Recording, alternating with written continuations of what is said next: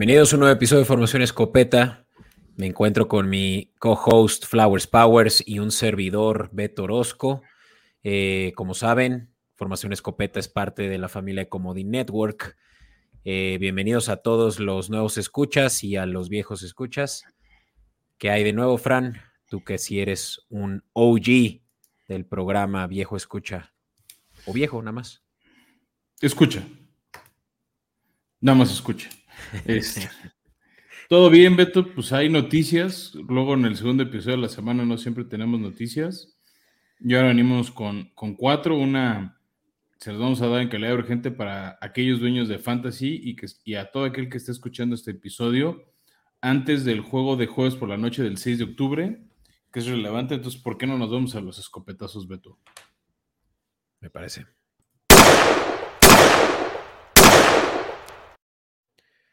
Sí, pues han habido pocas noticias desde el último episodio que recién se publicó el día de ayer, pero ¿por qué no nos pones al tanto, Fran? Tío, la primera y sobre todo, tío, va para los dueños de Fantasy, para los que siguen dudando las apuestas que recomendamos de jueves.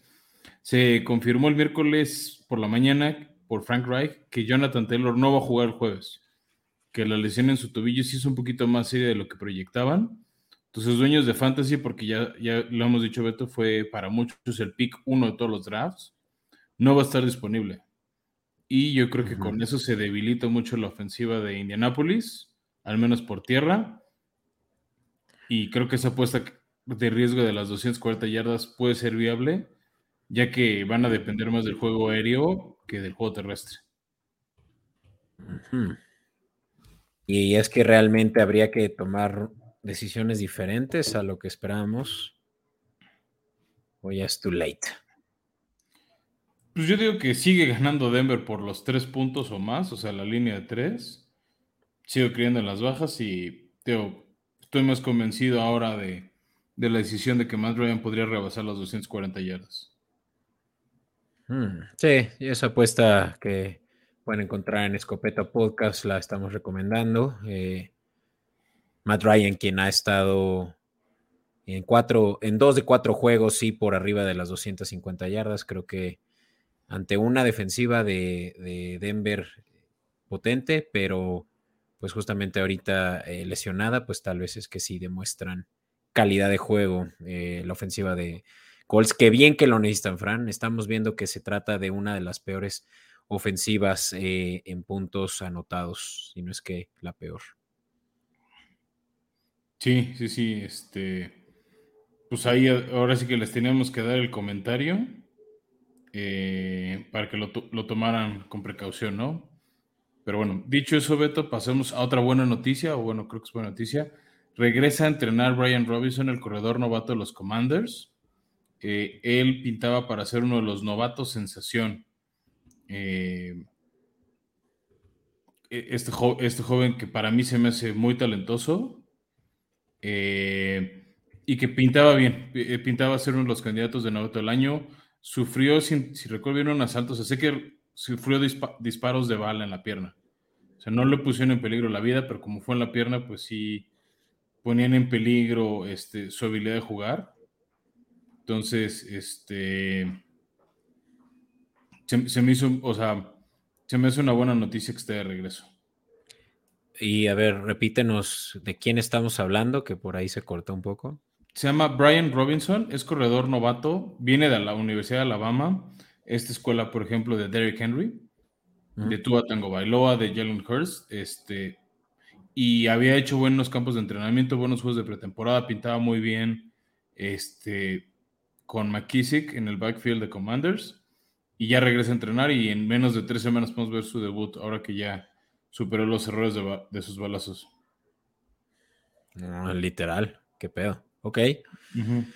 Eh, no creo que eso sea muy relevante en términos de fantasy, pero pues es un watch out, ¿no? Todavía. Sí, podría pronto, este.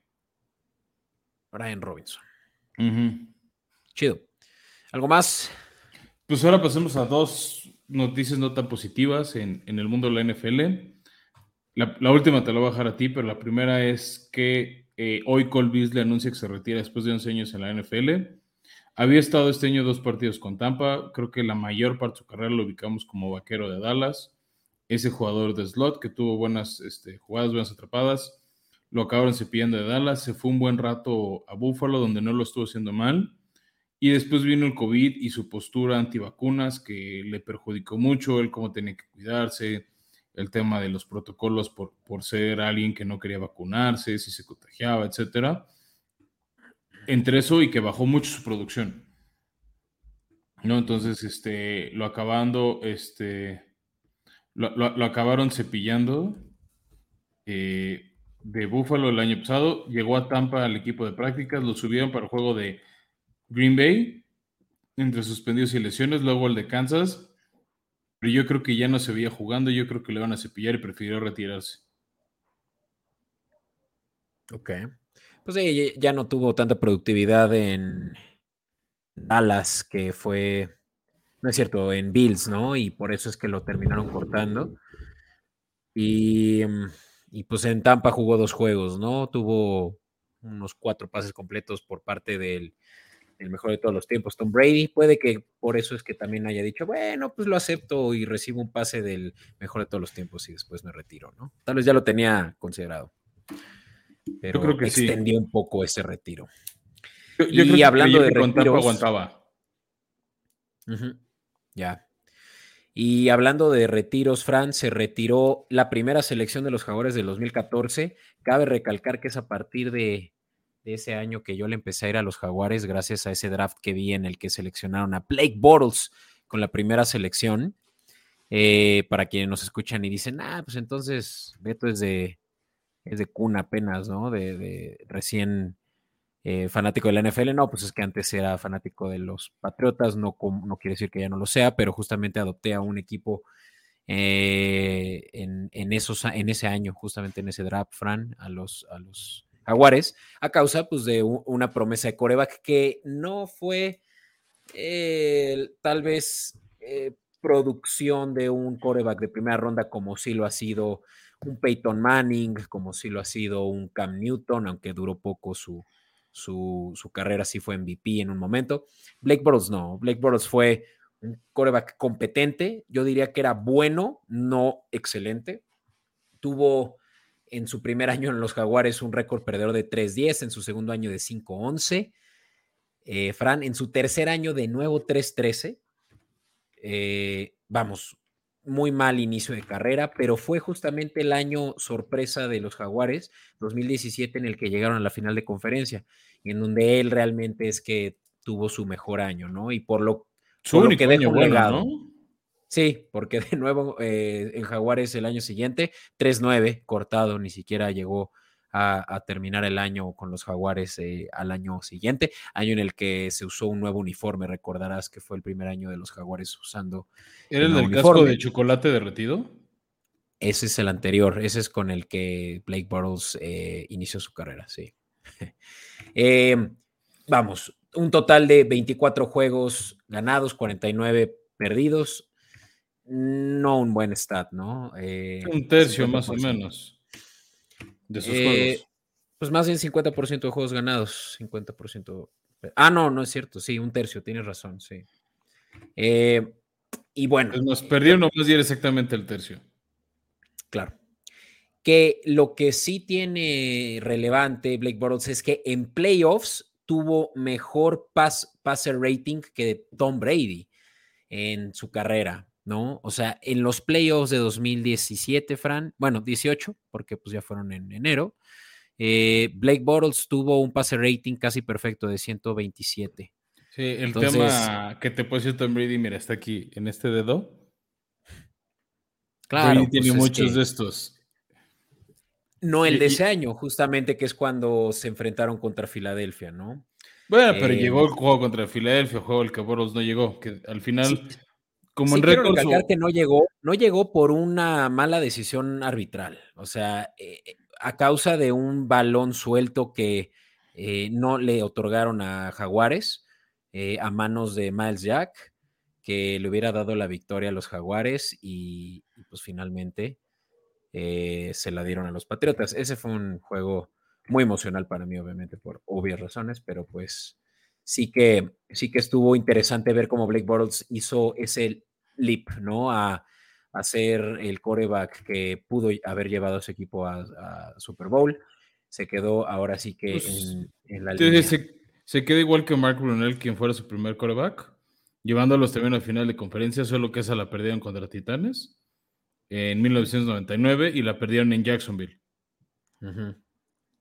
este, igualó el máximo, o sea, en temas de postemporada, lo más lejano que había llegado antes otro coreback jaguar. Entonces, bueno, creo que ese será su, estadístico. Pero si quieres, y no sé cuánta gente le quieran seguir hablando de Blake Bortles, Beto. Me sigo todo lo que quieras. ¿eh? Sí, pero yo creo que la gente prefiere escuchar del fantasy. Y escucha por ahí una pues. sirena. Órale, vámonos pues.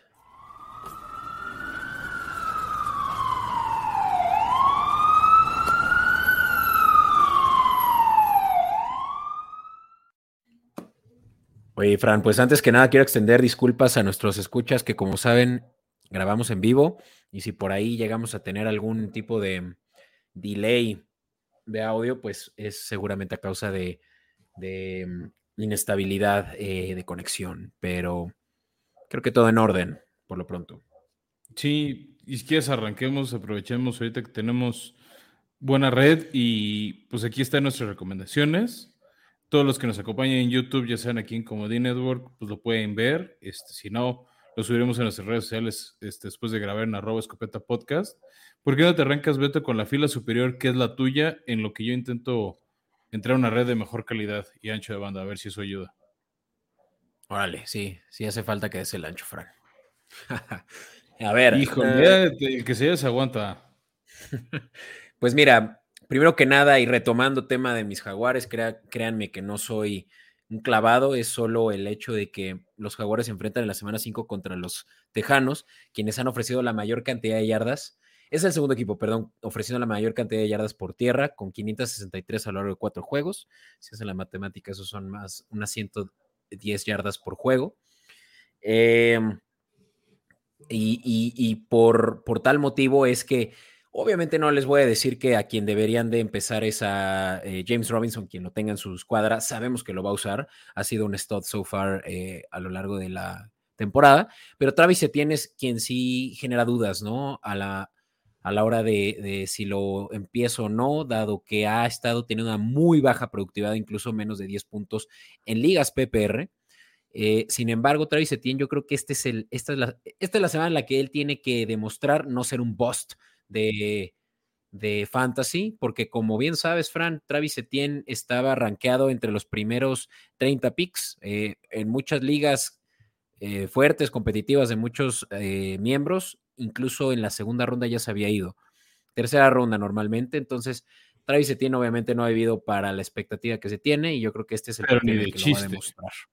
Pues ojalá te van, van, contra una defensiva débil, como decías, entonces este debe destacar. Y veo que, bueno, también nos pones dos, dos wide receivers. Pero según yo, el segundo juega más de running back que de wide receiver. Sí, el, caso de. Mm, bueno, también es el esquema de Shanahan.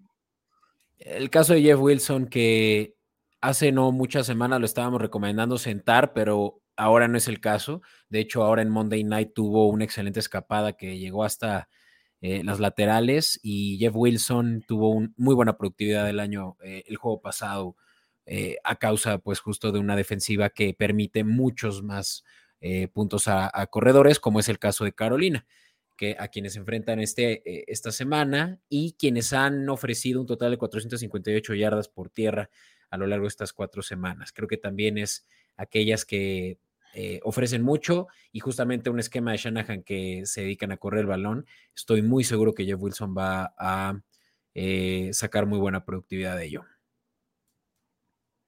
Va. Y bueno. para cerrar.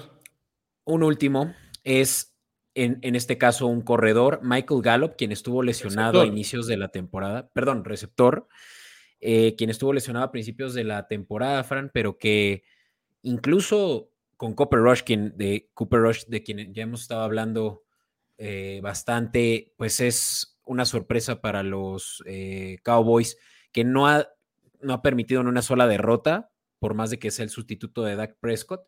Ahora juega contra los Rams, juega en casa de los Rams, pero eso no le quita que pueda realmente también sacarle provecho a quien es la peor defensiva por aire. Escuchaste bien, Fran. El equipo donde juega Jalen Ramsey es el equipo que más yardas ha ofrecido a receptores. ¿Por Perdón, qué te sorprende yardas. si tienen a Jalen Ramsey?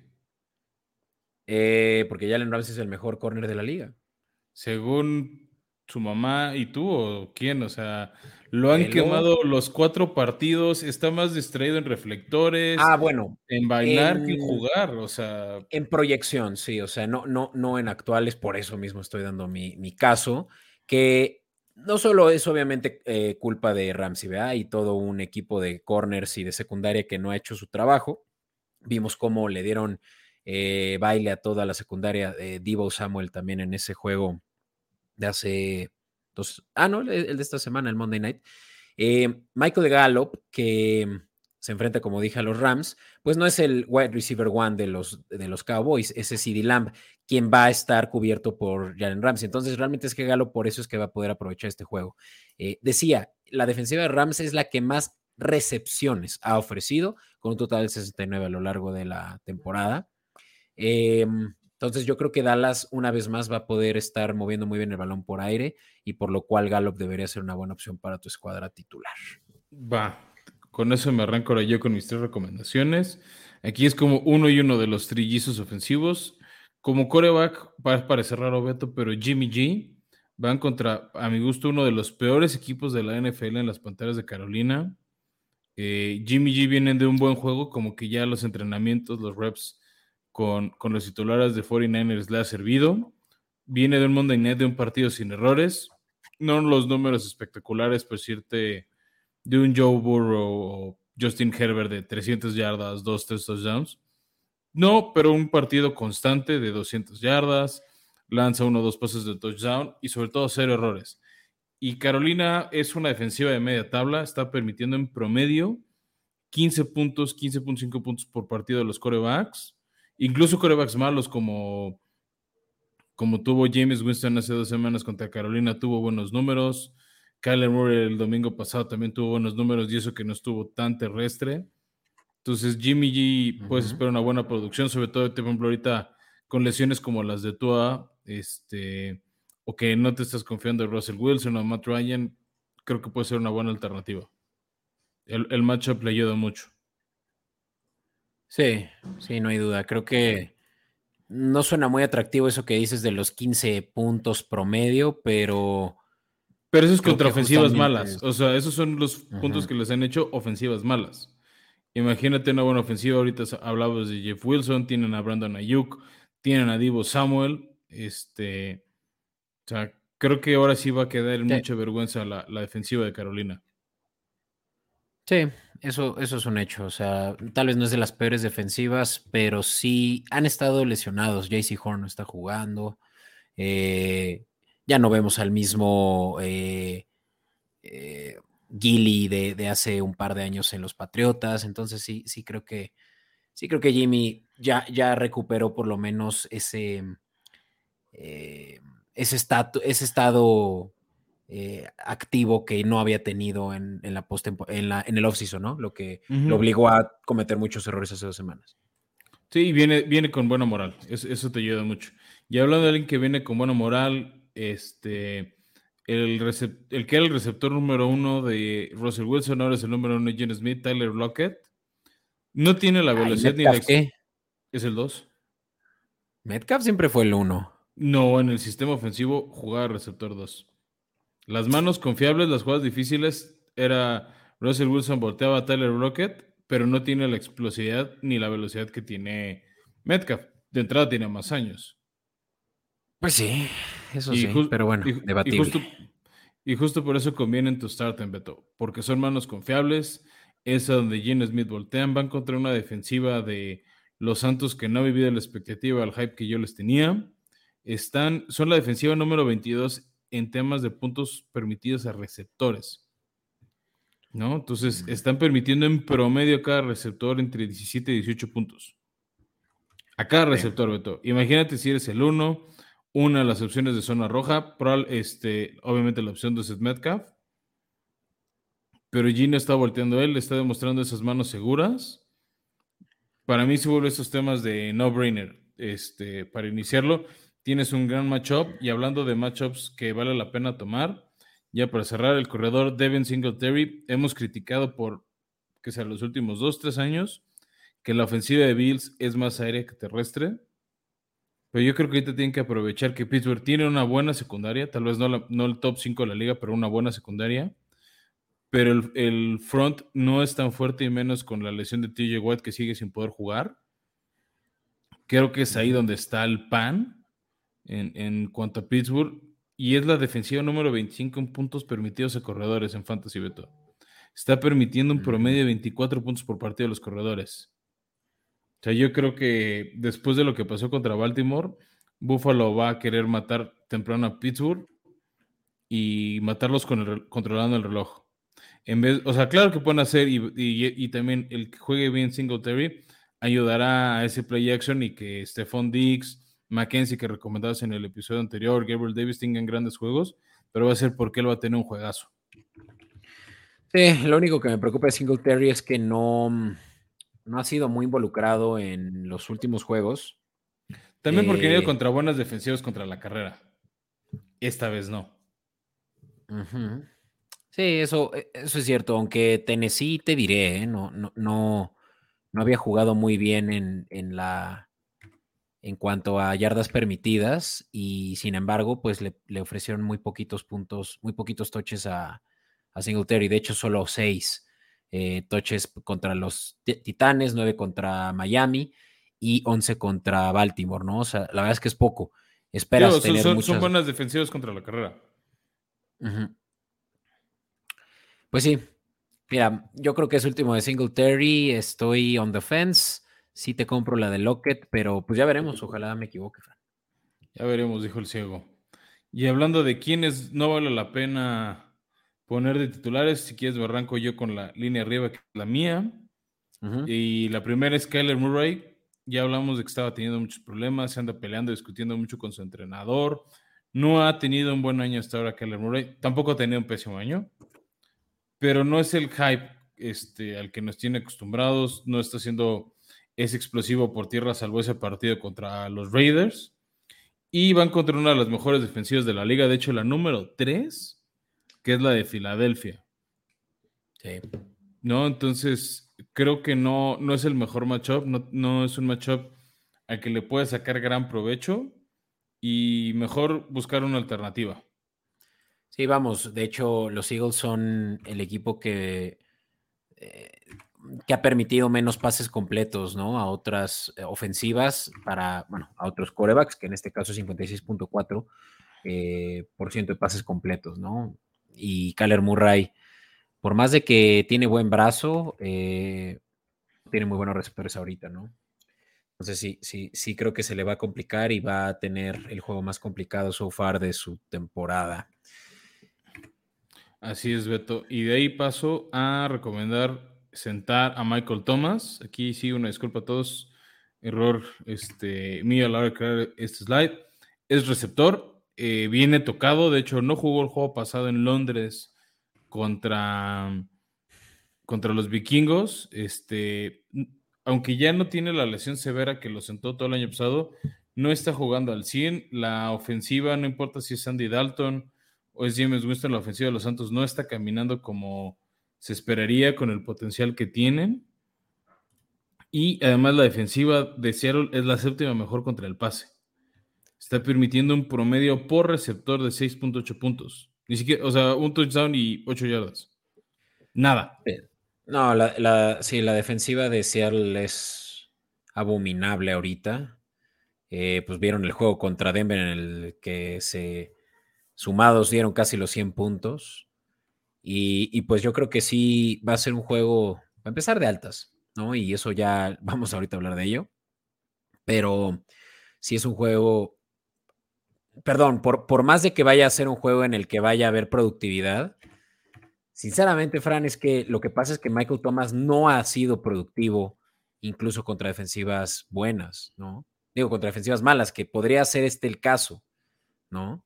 De, de, de Seahawks. No sé si ese sea más tu argumento, que es más un tema personal, más que un tema colectivo de defensa.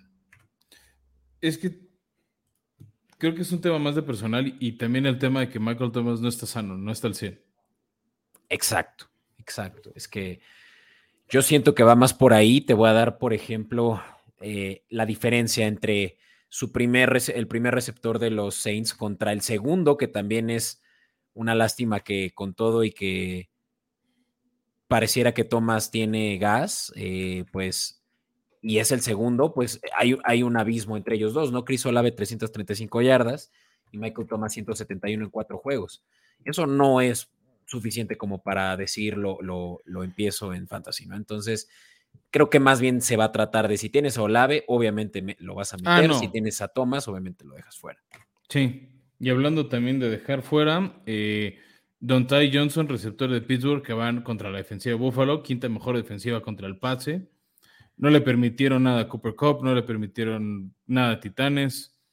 Le costó mucho trabajo al equipo de Miami con todo y Waddle y Hill. Le costó también mucho trabajo a la ofensiva de, Baltimore.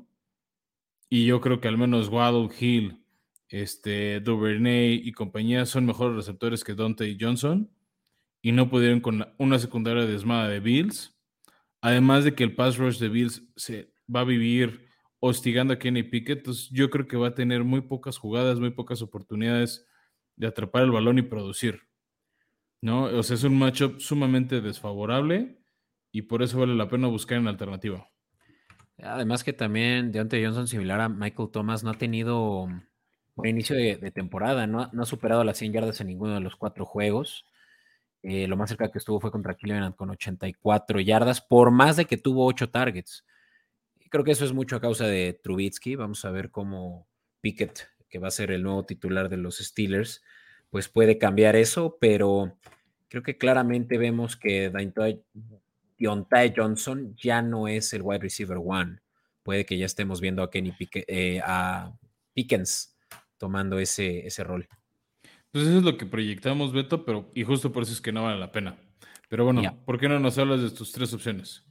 Pues mira, muy rápido. Allen Robinson segundo, quien, quien en un momento dado era eh, lo mejor que le podía pasar a Rams eh, mientras soltaba a Odell Beckham, que iba a tener a un receptor más joven, eh, con pues un buen track record de, producción con muy malos corebacks detrás de él. Regresemos a hablar de, de Bortles, eh, que fue su primer coreback, y después de eso de Andy Dalton en Chicago. Y ahora con Stafford no, no encuentra química, ¿no? No, no, se, no se hallan ellos dos. Y incluso el juego pasado no tuvo ni una sola recepción, Fran. Eso sí, los 49ers fueron excepcionales, pero Allen Robinson está teniendo un muy mal inicio en, en los Rams, por lo cual, pues yo definitivamente considero que lo ¿no? Esta contratación. Sí, sí, es una decepción. Pues hay. Y, mira, perdón, eh, contra San Francisco sí tuvo dos recepciones, pero de seis targets, ¿sabes? Le están volando todos los pases. Eh, un total solo de 7 yardas, o sea, eso en fantasy es, es, un, es, eh, es injusto, ¿no? Entonces, y yendo contra una de las mejores defensivas que sabemos que Cowboys sí, sí se defiende muy bien ahí, pues creo que no hay de otra. Creo que la única opción, obviamente, va a ser dejar a Copa en el campo, pero más allá de eso, ni siquiera Tyler Hippie sería, yo creo que una buena opción contra esta eh, defensiva. Ahora. La verdad ha sido buena, ¿eh? O sea, se ha hablado más de Cooper Rush y ciertas deficiencias ofensivas, pero la ofensiva de Dallas lo ha hecho muy bien desde que llegó Dan Quinn el año pasado. Así es, sí. Es eh, la defensiva que menos yardas ha ofrecido por pase, con un total de 4.8. Eso es muy poco, ¿no? Muy poco, muy pocas yardas por pase. Eh, hablando de, las peores, de las mejores defensivas, pero en este caso, y, sorprendente, ¿eh? Yo creo que más bien es por contra quienes se ha estado eh, enfrentando, pero los Colts resultan ser la defensiva que menos yardas ha permitido, Fran, con 456 yardas a lo largo de cuatro juegos. Y aún así no ganan. Y aún así no ganan. Pero yo creo que justamente ahora en Thursday Night, ojo, eh, mientras están escuchando este episodio, si es que lo están escuchando en jueves, este cambio lo tienen que hacer ya mismo. Si tienen a Sutton, Curland Sutton en su, eh, en su escuadra titular yo, estaré, yo me reservo, ¿no? Incluso yo lo tengo en una de mis, de mis ligas, pero lamentablemente mi, mi banca es peor. No, no tengo nada mejor. Puede que por eso sí lo deje. Ya les contaré cómo me va. Pero en papel, esto pinta mal para Sutton y para Judy y para todo aquel receptor de Denver que se enfrenta a una defensiva de Cowboys que por lo menos en, esa, eh, en ese rubro sí se han defendido bien. Eh, los Colts, Fran, han enfrentado a Kansas. Estamos hablando de buen, eh, buenos receptores. Yo diría que es la, la de mejores receptores de los que se han enfrentado. Pues, Jaguares le, le llovió, le llovieron puntos a, los Colts. Eh. Pero también muchos los hizo la defensiva de, Jaguares. Eso pero si me dices quién tiene mejores receptores y coreback, Kansas o Jaguares, por favor, Beto. Ah, ya sé, pero yo hablo de. Sé que eres el guerrero jaguar, pero, pero también, también. vamos a hablar de, creo que creo que me vas a hablar con más respeto, Fran, cuando termine la temporada y ya veamos a Trevor Lawrence subiéndose, parándose el cuello, ¿no? Pero sí, o sea, Colts creo, creo que es más situacional, pero eh, creo que van a dar un buen juego y por lo cual ya les platicamos en el episodio pasado, estamos muy convencidos de las bajas. Por lo menos juego favorable para la defensiva de Colts. sí, se eh, van a apacar mucho y también, o sea, sumando que es una buena defensiva, la ofensiva de Denver no ha carburado bien, no hemos hablado mucho de los problemas, entonces, ni hablar. Y ya veo que tú también tienes otro cerero aquí en el roster de, de a quiénes hay que banquear, Beto. Sí, y es tu gallo, Fran. Por mucho tiempo lo habías ovacionado. Pat Freiermuth, quien. Lo había hecho relativamente bien. Sí, es, mira, es de esos Tyrants que te van a dar unos 10 puntitos por semana. No que no son malos para un Tyrant. Que no son malos para un Tyrant, pero para hablando contra, eh, eh, contra el equipo que se enfrentan, que son los Bills, en este caso ya estamos hablando de aproximadamente eh, un promedio de 5 o 6 puntos por partido a Tyrens opuestos. Em, incluso en yardas por pase, un total de 5.3, similar a lo que les platicaba de Colts, de, perdón, de los Cowboys, que se la van a hacer difícil a los Rams. Similar va a ser lo de Bills a, Steelers, que es el, eh, además el debut de Pickett como titular. Creo que creo que va a estar complicado para él y, su ofensiva en general y por lo tanto para Pat Freymouth, quien yo recomendaría sentar esta semana. Me parece bien, Beto. No hemos hablado del problema que están teniendo. Eight. Pero bueno, Fran, vámonos ahora sí a hablar de qué nos espera para la semana 5 de la NFL. Hablemos de los juegos del domingo en nuestra última sección de cuarta y gol. And a mishandle the snap. Allen picks it up and he's still going. Pues arranquémonos, Beto, con la semana 5 que tiene un regreso a Londres. No vamos a hablar del primer juego que es este, que se parece, ya tuvimos el episodio anterior, que es el de los juegos por la noche de Colts visitando Denver. Ya también hasta les dijimos a quién sentar en el Fantasy que Taylor no juega y las apuestas. Entonces pasémonos ahora al de Londres que va a ser 8 y media hora de México y con esto, ahora sí podemos decir, Beto, que los 32 equipos al menos han jugado un partido eh, internacional o fuera de Estados Unidos con los ah. Packers. Los Packers son, bueno, al día de hoy que estamos grabando, son el único equipo de la NFL que no ha jugado fuera de Estados Unidos y lo van a hacer por primera vez como locales contra los gentes de Nueva York, partido de dos equipos con marca positiva ganadora hacía mucho que eso tampoco le pasaba a Londres, siempre al menos uno de los dos equipos llegaba con marca empatada o, o marca perdedora. Eh, no creo que sea el juego más atractivo, son dos ofensivas que no terminan de explotar. Eh, sobre todo preocupa más la de Aaron Rodgers, que lo había estado haciendo bien. O relativamente bien. Este. Pero bueno, algo tiene la magia de Londres, ese escenario internacional, Beto, que yo creo este, que nos podemos ir por las altas de 41. Eh, va a ser un juego creo que más terrestre que aéreo. Pero por eso me gustan las altas. La línea a favor de Green Bay se me hace muy alta. Ya no voy a cometer el mismo error dos veces. Creo que Green Bay va a ganar el partido, pero no por los ocho y medio puntos que les están dando en el spread. Se me hacen muchísimos puntos. Sí, y la verdad es que la defensiva de Gigantes no lo ha hecho muy mal. Eh, Creo que han cubierto el spread en la mayoría, eso ahorita lo podré verificar. En la mayoría de sus juegos, eh, veamos, sí, han cubierto el spread en tres de cuatro juegos, ¿no? Contra Titanes, contra Carolina y contra mm, Chicago. Nada más contra Dallas no, no la cubrieron, queda 1.5. Y, y, pues es que han jugado juegos apretados, ¿no? Entonces, parece que este juego va a ser más cerrado de lo que uno espera. Eh, yo creo que van a haber puntos, como lo vimos en el juego de Londres la semana pasada entre vikingos y Santos, y por lo cual me gustan las altas de 41, Fran. Sí, creo que todos esos argumentos nos vamos a empezar a repetir porque estamos, o sea, coincidimos mucho. Entonces, esa es la recomendación.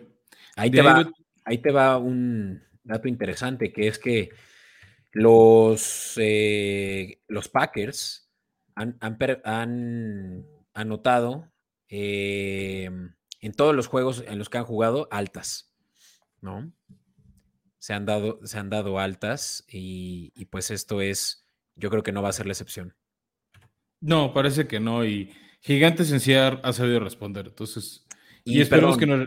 No en todos. Ahorita estoy viendo que en eh, contra Bucaneros sí Contra Bucaneros, estoy decir, no. A, menos de que haya sido una línea muy bajita. Pero bueno, en general han estado cumpliendo, son buenos equipos y esperamos nos den otro buen espectáculo como el de Santos y Vikingos. Vale. De ahí nos pasamos, Beto, a juego de mediodía. Eh, duelo en la americana que es el debut de Kenny Pickett ya como titular contra los Bills. Bills son favoritos por 14 puntos, Beto, y creo que los pueden cumplir. Sí, pues eh, esta, esta línea está muy interesante, ¿no? Que es de 14 puntos, que es la línea más alta del año, so far. Y, y pues es a, causa de que estamos viendo a uno de los mejores corebacks de la liga contra un coreback novato, ¿no? no sé tú qué pienses, no me, no me encanta apostar por sin tener tanta información sobre Kenny Pickett, eh, excepto que puede ser una lluvia de puntos a causa de las buenas ofensivas. Ya lo platicábamos. Eh, por más de que Pat Framemore no sea uno de mis, de mis opciones recomendables, pues Pittsburgh va a tener que mover el balón de una u otra manera con tal de ser competitivo que lo suele ser contra en juegos apretados.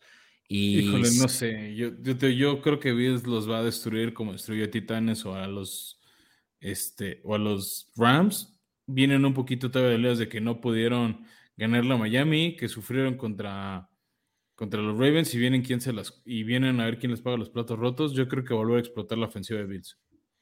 Tanto que cubren la línea de 14. Sí, Beto. Chale. Esa es mi recomendación de puesta. Tomen los 14 puntos de Búfalo. Oh, estás loco, es demasiado. disfruto. Es demasiado. No, no, no. Si estás tan seguro de eso, vete por las altas y que Bills las cubra solo. Altas de 47. Es que no sé si de repente ya cuando los tengan así como 28-0, 28-3, ya empiecen a correr el balón, le den los puntos a nuestro amigo Singletary y ahí muere. Pues mira, si tan seguro estás, yo me voy por esa de altas, incluso eh, lo hago alternativo para que por lo menos cubren los 42 puntos, pero bueno. Eh, Chargers, eh, Browns, este es un juego apretado que incluso la línea está entre uno y otro a lo largo de estos dos días en los que hemos estado viendo la línea. Sí, yo he visto más favorito o, en, la mayoría de los casinos, favorito por tres puntos a los Chargers. Creo que son un poquito mejor equipo, vienen diezmados, ya hemos hablado muchas veces de la baja de Joey Bosa.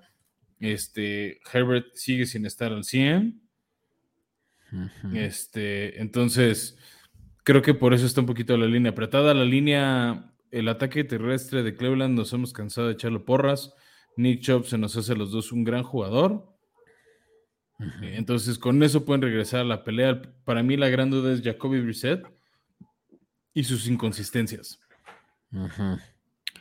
Sí, pues es que no es tanto inconsistencias desde mi punto de vista, es que Brissette está jugando muy reckless, ¿no? Eh, pues es que sabe que lo van a banquear después. Exacto, o sea, es, es ganar o morir.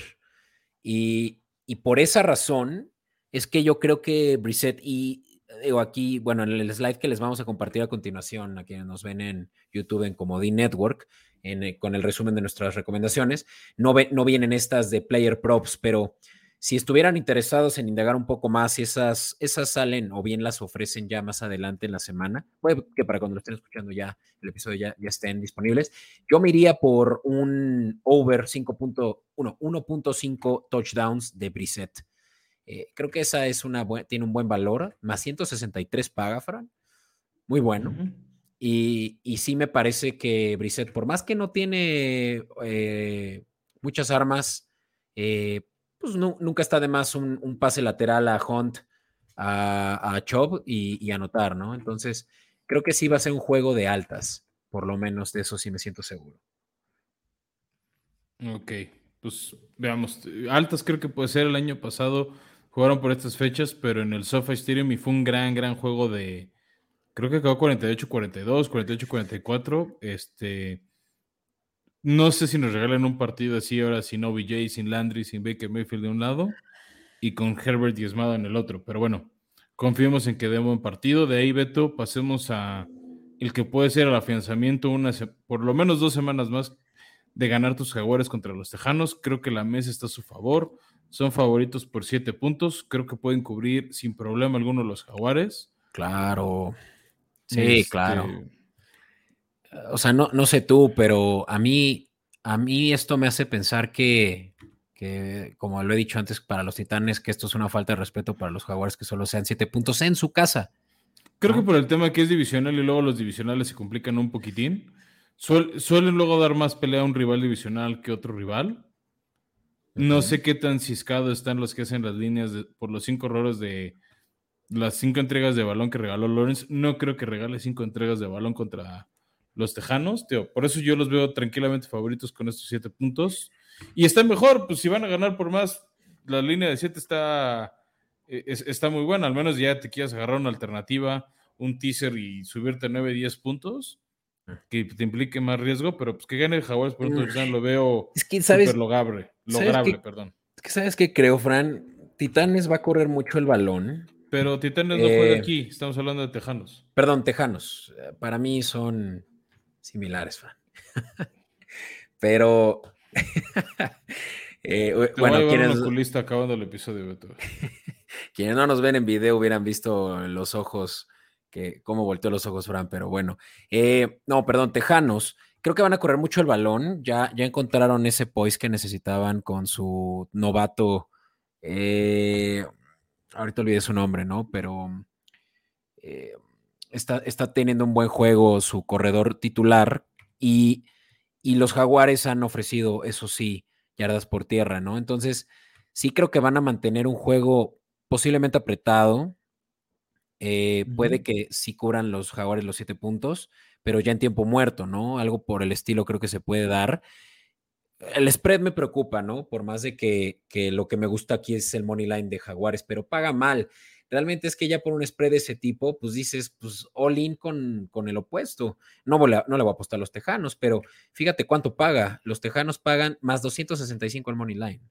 O sea, si, si estás realmente queriendo arriesgar, yo creo que esa es la apuesta atractiva de este juego. Ahora, si nos vamos por algo más convencional, por más de que va a ser un juego de muchos puntos terrestres, no creo que se cumplan las altas de 44, 44.5. Eh, en, todo caso, bajas de 44.5 es mi opción.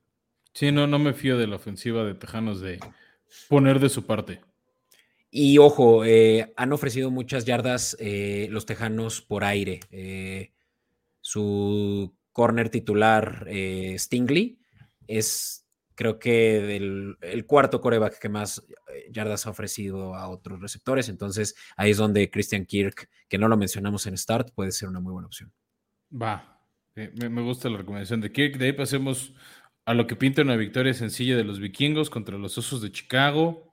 Este, creo que es claramente favorito aquí el, equipo de Minnesota. Además de todos son locales. Por más que sea un partido divisional, Chicago ha sido una decepción abismal. Este, no veo de qué manera puedan dar pelea. No traigo las líneas porque creo que no, no convenían, Beto. O sea, Aquí pueden agarrar para su Survivor o para su pick a vikingos y ya. La línea es de menos 7 para Minnesota.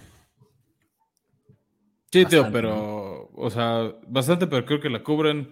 Teo, la verdad, creo que es un partido flojerita. Este, creo que solo por, por los equipos es que va por easy. Entonces, este, pues dénselo. Sí, yo voy todo con vikingos aquí, ¿eh? O sea, no, no es una recomendación de la que vamos a probablemente a postear, pero mm, porque pues eh, Chicago se ha defendido bien, por lo menos creo que la defensiva han hecho buen trabajo, pero sí definitivamente me parece que siete puntos está muy favorable. Sí, si quieres, David, pasémonos un partido que creo que puede ser más atractivo de lo que creemos. El Detroit en, en Nueva Inglaterra este, probablemente sea Bailey Zappi, el coreback titular de los Pats. Este, bueno, estamos ah, hablando muy temprano para saber si libre o no el protocolo de conmoción Brian Hoyer. Todo pinta que no, o sea, por, por cómo funciona el protocolo, debería en teoría perderse al menos un partido. Este, la ofensiva de, de Detroit sigue diezmada, aunque Jared Goff ha sabido sacarle oro a las piedras. Este, y creo que eso es lo que puede ser el partido atractivo, ¿no? Que los dos equipos han encontrado formas de ganar. Patriotas estuvo a nada de sacar una sorpresiva victoria en Green Bay la semana pasada. Eh, aquí, nada más por el tema de corazón, de que me está gustando cómo juegan, me gusta mucho el tema de, de Detroit para ganar el partido, pero igual las líneas no, no me convencían lo suficiente para recomendarlas. Ya, pues mira, te voy a decir porque a mí sí me gustan mucho las altas. Eh, los Patriotas son el quinto equipo que más yardas por acarreo han permitido con 5.1 y los Lions, ya viste cómo corrieron el balón en la semana pasada contra Seahawks y cómo lo han corrido en las últimas semanas contra sus demás rivales. Sí, solo que eh, quiero verlos hacerlo en un estadio abierto. Ok, sí, juegan en Gillette. O sea, la mayor parte de, las, o sea, de lo que han hecho ha sido cerrado. Y mira, como, como le decía hace rato, los Detroit Lions, todos sus juegos han sido del over. Y creo que este no va a ser la excepción teniendo a unos Patriotas que, más de que tienen buena secundaria, no tienen muy buen, como dije, eh, defensa para el acarreo. creo que regresa Swift, entonces van a tener a un, eh, cuerpo de corredores muy sano con Williams y con Swift. Y me siento muy confiado de estas altas, Fran. Por todo y, con todo y que Sape pues, sea el, titular, que hizo también un buen trabajo jugando contra em, el partido pasado y blanqueó mucho ese juego, parece que lo vi de noche. Y, casi, y casi gana, ¿no? Entonces, voy por, voy por las altas y no me siento muy confiado de la línea, que no sé si lo mencionaste, perdón por no, estar ahí al pendiente, pero es de tres puntos a favor de Patriotas, lo cual es prácticamente eh, un pick en campo neutral. Digo que no, no me gustaron las altas, por eso ni. No, no traje recomendación de ellos, por eso mismo. Pero me bueno, si quieres, Beto... no, no, sé si lo dije, 45 es las altas. 45.5. Ya. Si quieres, pasémonos al partido de los Seahawks en Nueva Orleans. Este. este creo que puede ser un partido interesante. Aquí tenemos favorito a Seattle por más 200, así directo el money line. Creo que puede dar una buena sorpresa. Eh, lo más seguro es que Andy Dalton es el quarterback de los Santos. Ya decíamos, ¿no? Que las lesiones han diezmado bastante esta ofensiva. No están produciendo lo que sabemos, los conocemos. Este. Seattle viene de una muy buena victoria. Han tenido un par de victorias que creo que han sorprendido a propios y extraños. Y creo que Gene Smith los puede llevar a una, a una victoria nuevamente. Por eso me gusta esta línea que ponías en la preproducción de más 200 a favor de Seattle. Exacto, es que es un muy buen valor. Creo que Seahawks nos está cayendo la boca a todos. Yo lo había puesto como el número 32 en mi Power Rankings de inicio de temporada. Y definitivamente ahorita ya escalaron por lo menos unos 10 lugares, sinceramente. Tendrán una mala defensiva, pero tienen una de las mejores ofensivas eh, eh, en, puntos anotados. Entonces, Creo que este es un, juego favorable para esa línea, que es de más 200 al Money Line. Va, me, gusta esa otra recomendación. Si quieres, seguimos avanzando ahorita con los juegos de mediodía. El que sigue va por Fox Premium a los que quieran malgastar su dinero. Eh, Miami Jets, Miami que va a estar contra the Beachwater, Jets que va a tener a Zach Wilson nuevamente en su estadio local. Miami solo favorito por tres puntos. Creo que los podrían cubrir este, de manera apretada, pero creo que ganar por un gol de campo, no partido divisional, después de que ya Bridgewater tuvo toda una semana para entrenar con las armas que tiene, No te voy a decir que está súper sencillo, tampoco lo ven posible. Sí, mira, este es de los juegos más, más fáciles que va a tener eh, Miami en un rato.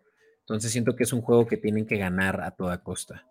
Y que la línea sea de tres puntos, por más de que sea como visitante, me parece una línea muy favorable para ellos. Que ahí está el valor en, en la línea de menos tres y pues incluso yo la tisearía un poco.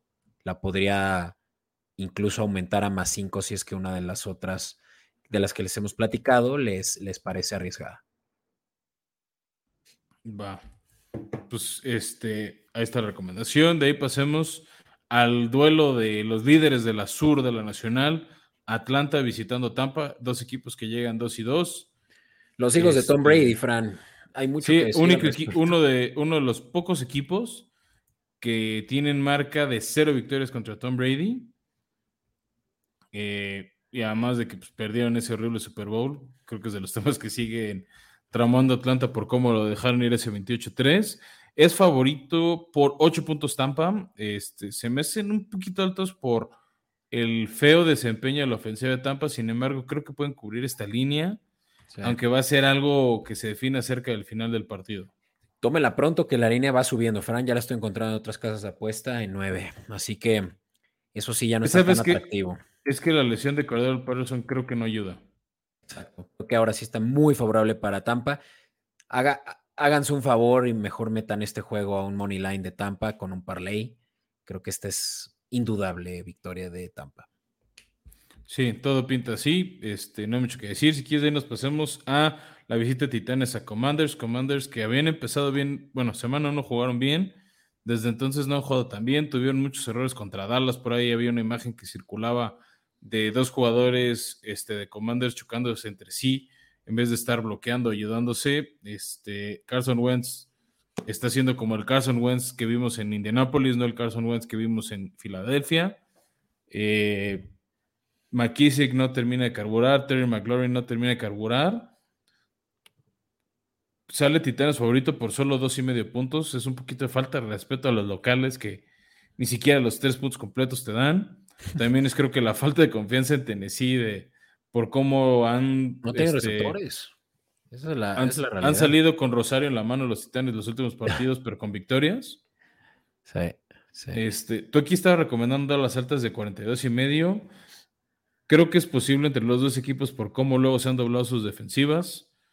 O sea, un partido similar al que vimos de Gigantes de 23-20 lo veo y con eso se cubrirían las altas. Entonces, ahí está la recomendación de Beto. Este, le hago segunda. Aprovechen las altas y con defensiva eso. Defensiva de Titanes, defensiva de Washington son un caso los dos. Creo que con eso ya tienes para las altas.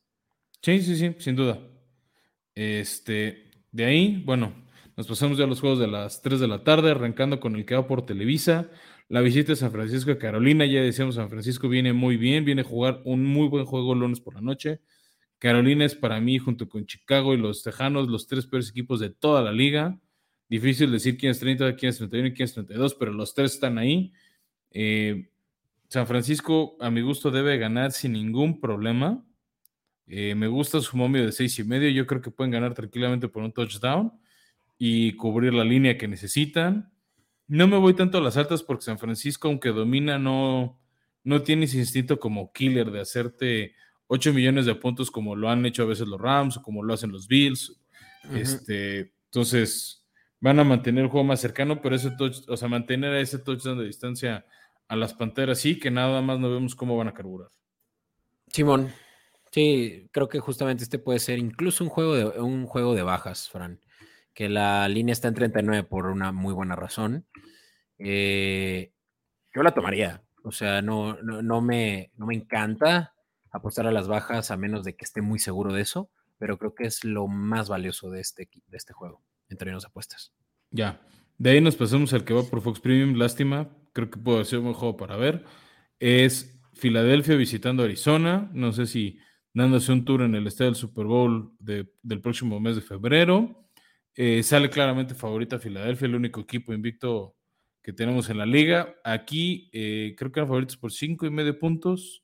o 5 puntos. Aquí les recomendamos más la línea alterna de 6 y medio punto a favor de los Eagles, que les paga más 100. Por 100 pesitos se llevan 200. Eh, Arizona sigue teniendo muchas fallas. Les recomendamos igual en Fantasy sentar a Kyler Murray. Filadelfia tiene buena defensiva, buena ofensiva. Y en un estadio cerrado, sin lluvia, sin el factor clima, creo que pueden hacer todavía más daño que en un estadio de campo abierto, este, abierto con, todos los factores climatológicos. Así que no le piensen mucho, váyanse por Philly. Ya. Pero esa línea alterna, seis y medio. Ojo, para que les pague más 100. Sí, a mí me gusta la alterna porque de nada te sirven mucho la de 5.5. O sea, el 5 no se cubre either way. Eh, digo, se cubre either way. En este caso, Fran, a mí me intriga una, que es una que tú recomiendas en nuestras notas de preproducción, es la de las altas. ¿Quieres hacer un caso a favor de eso? Estadio cerrado, no hay factor clima, la ofensiva de, Filadelfia, siento que ya en tiempo basura Arizona va a intentar ponerse pilas, Kyler Murray va a intentar sacar un poco el orgullo y, y es cuando empiezan a hacer puntos, no los suficientes, pero, o sea, no suficientes para ganar más bien, pero lo suficientes para acercarse. Por ejemplo, el partido pasado de, de Filadelfia hubo 50 puntos. ¿No? Este. Entonces, puedo ver un escenario así muy, muy parecido. Ya. Y, por eso este, que se cubren esas líneas altas de 49. Mira, lo que sí ha sucedido es que los Eagles han cubierto sus, sus, eh, sus altas en dos de dos ocasiones, ¿no? Entonces, eh, hay que cuidar, obviamente, que si están jugando contra defensivas buenas, que fue el caso contra la de Vikingos, eh, no tanto contra la de Commanders, pero es que ahí más bien la ofensiva fue tan deplorable que ni siquiera ya jugaron a full los eh, Eagles. Entonces, si creen que Carolina vaya a hacerle competencia, creo que Arizona son su opción. Arizona, Cardenales, sorry. Vamos ahora, Fran, a un juego que se disputa en SoFi eh, Rams recibiendo a los Cowboys. Este es un muy buen juego, yo creo que el juego de la semana. Y pues lo, platicamos, ¿no? Sorprendentemente, los Cowboys, eh, pues vienen, vienen muy bien justificados para ganar. Y, no son los favoritos, ¿eh? Exacto, no son favoritos. La línea es de 5.5. Entonces, a mí me gusta mucho esa línea, ya lo digo desde ahorita yo sí en la junta de preproducción puse cuatro y medio, o sea, el momio de cuatro y medio a favor de Dallas me gusta. Aquí el gran debate es quién va a ser el coreback titular de Dallas, si Cooper Rush o Dak Prescott, que parece que ya podría volver. Hay mucha polémica ahorita al respecto. Eh, yo, si fuera, yo si fuera Jerry Jones, deja a Cooper Rush, no corretes el regreso de Dak Prescott. Si está listo y Cooper Rush no está teniendo buen partido, pues ya lo metes. Yo le daría ahorita el voto de confianza al pelirrojo que está haciendo el pelirrojo buena suerte. Este, Rams viene de, de una actuación deplorable, sin un solo touchdown contra los 49ers. Este, los Rams no, solo contra Atlanta han sido realmente súper explosivos. En su duelo contra Arizona, donde sí ganaron, no, no fueron tan, tan explosivos. Dallas de visitante a veces se crece. Van a tener mucho apoyo en Los Ángeles. Me, tío, me gusta aquí Dallas dando la sorpresa y ganando. Sí, a mí también me gusta. O sea, creo que la línea eh, te cubre muy bien de, del factor visitante. Y ya lo decíamos, eh, Allen Robinson no, no, no, no cuaja en los Rams. Higby eh, va a estar muy bien cubierto por Parsons. Va a ser cop contra el mundo. Entonces, sí, sí siento que la tienen difícil los Rams. Y es más, si se sienten muy suertudos, Money Line más 195 de Dallas, ese sí cubre el costo de las chelas, Fran. Yo creo que la chela es un poquito más. Este, yo creo que sí la voy a meter en un rato. Nada más que ver si lo hago en parlay con algún otro de los que estamos recomendando.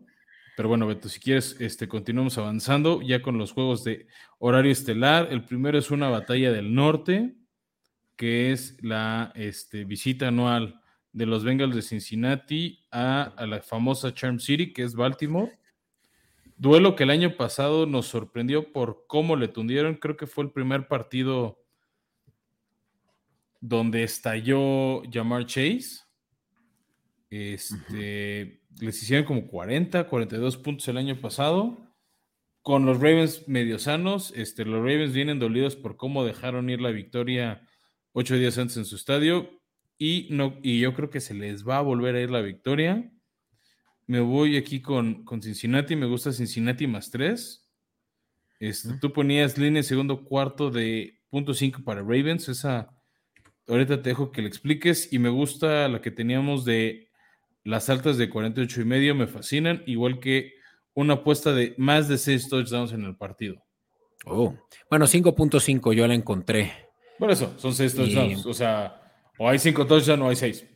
Sí, sí, cierto, sí, exacto, o sea, más de 5. Eh, mira, la, la de mm, Ravens es muy sencillo, o sea, la, que encontré, porque pues como saben, este es prime time y te ofrece más opciones en la mayoría de, las casas apuesta, es el que Ravens esté, o sea, es una línea a mitad de juego. Y simplemente es que Ravens esté eh, prácticamente ganando al, medio tiempo. Es solo eso. Eh, línea de menos punto cinco para Ravens. Entonces, que tengan la, ventaja al terminar el, eh, el segundo cuarto, ya paga eh, menos 106. Ok, va, pues me gusta, tío. O sea, creo que sí puede ir ganando al medio tiempo Baltimore y dejar el partido como contra Buffalo o como contra Miami. Este. Ya. Y, yo burro regresar un poco al ritmo de hace un año. me gusta, me gusta. Y ya para cerrar, Beto, un clásico en, Monday Night, un equipo que se le ha indigestado a Patrick Mahomes, que son los Raiders de Las Vegas. Este, Kansas que viene a dar un juegazo, un espectáculo, lo hablamos en el episodio anterior contra Tampa Bay, son favoritos por siete puntos. Creo que los van a cubrir. Lo que también me gusta es que Raiders suele dar partidos contra Kansas y las altas de 51. Sí están un poquito arriba, pero vamos, la semana pasada a una creo que es mejor defensiva. Kansas les hizo 41 puntos, ya en tiempo basura permitieron. Creo que sí puede ser, creo que Raiders se va a ir 1 y 4 al final de este lunes, pero espectáculo va a haber, puntos va a haber, entonces creo que va, este, va a ser algo divertido de ver. Lástima por Josh McDaniels, este, pero hijo, es, es muy complicado apostar en contra de Patrick Mahomes, no dan ganas. Sí, no. A mí la línea de 7 me encanta, ya lo decía el episodio pasado, creo que es siempre una buena opción irte por apostar a favor de el mejor equipo de la liga, por lo menos el mejor equipo de la americana, que son los Chiefs. Y, este caso contra una de las peores defensivas de la liga, Fran, la de, la de Raiders, que ha ofrecido más de 600 puntos eh, promedio, eh, digo, eh, totales en la temporada, ¿no? creo que es bastante favorable para los Chiefs, quienes son aún el rival más complicado que han enfrentado los Raiders. Este es claro, eh, similar a como lo decíamos el de Tampa Atlanta, que ya lo tienen en pantalla quienes nos ven en Comedy Network. Eh, una clara opción a favor de, quienes quieran apostar en el Monday Night Football. No está en este slide que les estamos enseñando porque eso lo estamos guardando para cuando lo publiquemos en Escopeta Podcast en Instagram y en Twitter. Pero Fran, con eso ya nos Ah, nos aborazamos de una hora del tiempo de nuestros escuchas, pero creo que logramos el cometido que es darles eh, información útil para tomar decisiones a la hora de apostar, a la hora de sus escuadras, de, empezar sus escuadras de fantasy. Creo que cumplimos. Sí, no hay más que decir, este, que gracias por llegar hasta acá. Esperemos este, tengan la misma fortuna que nosotros con las apuestas. Este, pues si ganan, no se olviden de darnos un shout out, se los agradecemos. Y seguirles pidiendo su, calificación de cinco estrellas. Si nos están acompañando en YouTube, este, el like, el suscribirse al canal nos ayuda a nosotros mucho. En Apple Podcast, la reseña de cinco estrellas, que la escriban, que pongan algo comentario, nos ayuda mucho con el algoritmo.